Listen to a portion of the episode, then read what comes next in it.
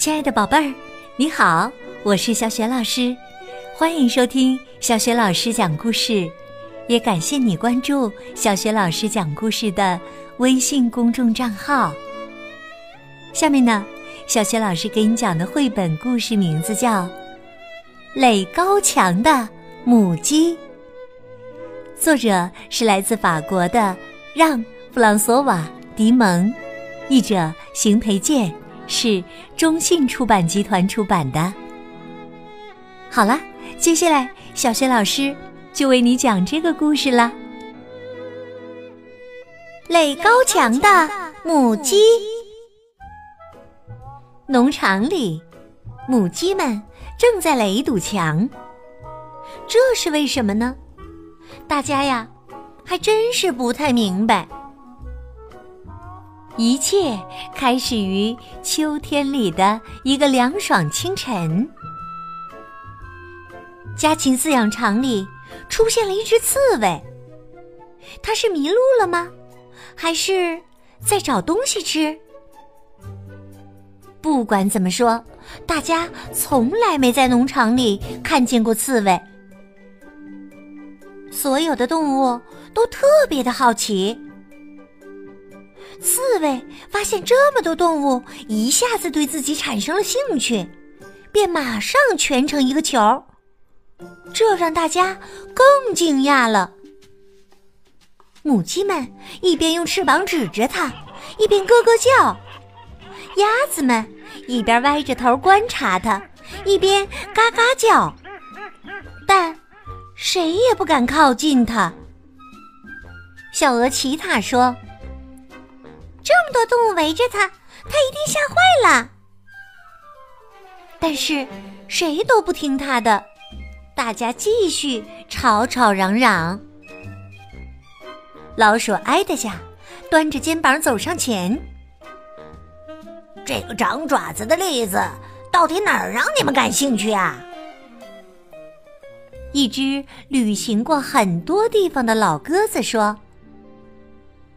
我呀，听说过这种野兽啊，大家最好还是当心点儿吧。这期间呢，刺猬一直一动不动。不一会儿，所有的动物都不再观察它了，大家都去忙自己的事儿了。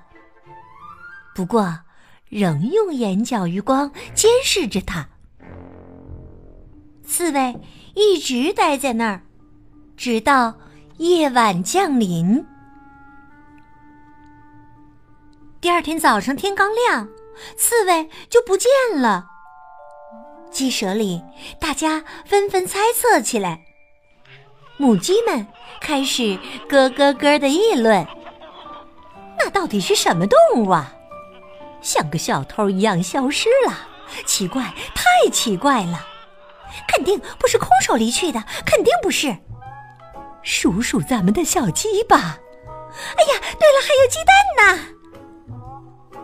所有的母鸡呀，都把自己的孩子数了一遍，但一个也没丢。这并没有消除他们的猜疑。一只想引人注意的小鸡宣称：“自从刺猬来过之后。”能吃到嘴里的蚯蚓就变少了。一只红母鸡添油加醋地说：“确实啊，蚯蚓比以前少多了。如果说是那家伙把蚯蚓几乎都吃光了，我一点也不觉得奇怪。”大家呀，咯咯咯的说的更起劲儿了。这时，一只公鸡正好路过。他心想：“是时候重新掌握大权了。现在呀，母鸡们都不太听我的话了。”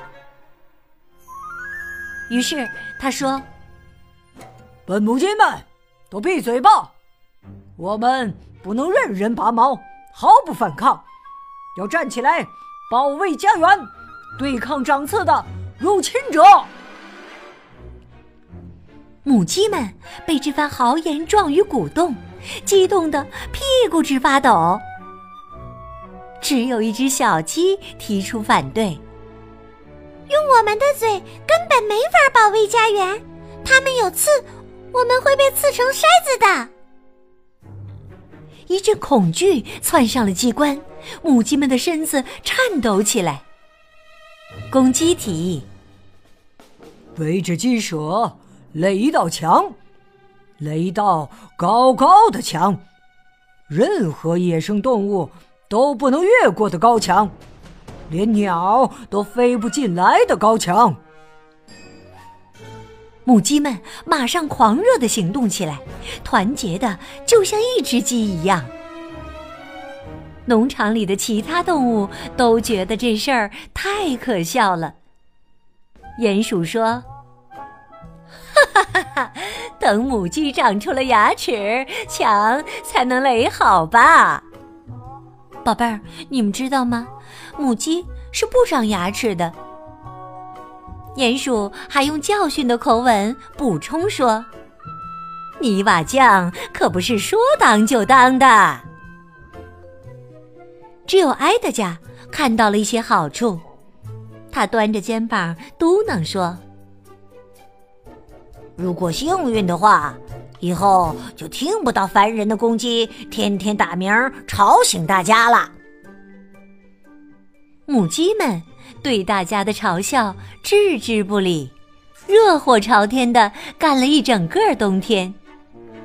公鸡负责监督工程进度和督促偷懒的家伙。墙逐渐升高，没过多久，大家就看不到鸡舍的屋顶了。墙继续升高，升高。母鸡们顶着风雪，冒着严寒，勤奋工作。没过多久，墙的高度已经超过农场里房屋的屋顶了。但公鸡觉得这还不够。墙越高，我们就越安全。为了鸡舍，加油啊！让整个农场都知道，我们不是胆小鬼。终于啊，这一天，墙垒的足够高了。站在底下，谁也看不到顶。小鸡们都累坏了，母鸡们连下蛋的事儿都忘了。每只鸡都只有一个愿望：回归正常的生活。大家一起庆祝高墙建成。公鸡在一阵喜悦的咯咯声中，亲自垒上了最后一块砖。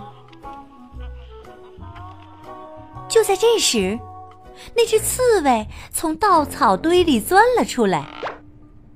它睡过了整个冬天，因为母鸡们忘了在墙上留一道门。所以呀，在公鸡挖开出口之前，刺猬就一直和母鸡和小鸡们一起待在里面。又因为墙特别坚固，公鸡花了整个夏天，捣断了自己的一截嘴，才挖开一个出口。而在这期间呢。母鸡们已经习惯了刺猬的存在，刺猬也不再害怕母鸡们了。就这样，刺猬留了下来。